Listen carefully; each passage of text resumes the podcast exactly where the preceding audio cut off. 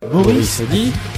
Maurice, Maurice a dit. Maurice a dit. Maurice a dit. Il y a une génération de jeunes qui n'a connu que l'impunité de la jeunesse et qui se trouve dans une ambiance dans laquelle on peut faire à peu près tout ce qu'on veut. Euh, pour le moment, on n'a pas changé les lois. Ce qui fait qu'il y a des enfants qui étaient des enfants et qui ont vécu le changement. On leur a dit, vous pouvez faire tout ce que vous voulez. Comme on veut pas que votre vie soit difficile, on vous pardonne. On accepte. On se dit que c'est de la faute des adultes et un petit peu des, des victimes. Et puis après, ces gens-là ont commencé d'abord par euh, prêts, ils ont agressé les adultes, ça a marché. Et maintenant, ils tuent des gens. Parce que, bon, ils savent qu'ils ne risquent absolument rien. On n'a pas changé la loi. On continue à se dire que ça reste un petit enfant dont il faut préserver la jeunesse. Et donc, euh, ce petit enfant, ben, il grandit. Son casier euh, judiciaire s'épaissit. Et, et la société a trouvé un terme, c'est défavorablement connu des services de police. Les mecs, ils grandissent jusqu'au jour où ils ont 40 balais et où ils fricotent avec des filles de 18 ans. Ils les tuent et après, les jettent dans un bois. Je trouve que c'est triste ce qui arrive à notre pays.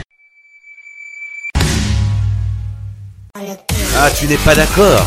Bien vite. Alors tu vas là, je te prie Ajoute maurice.usa maurice.usa sur Skype.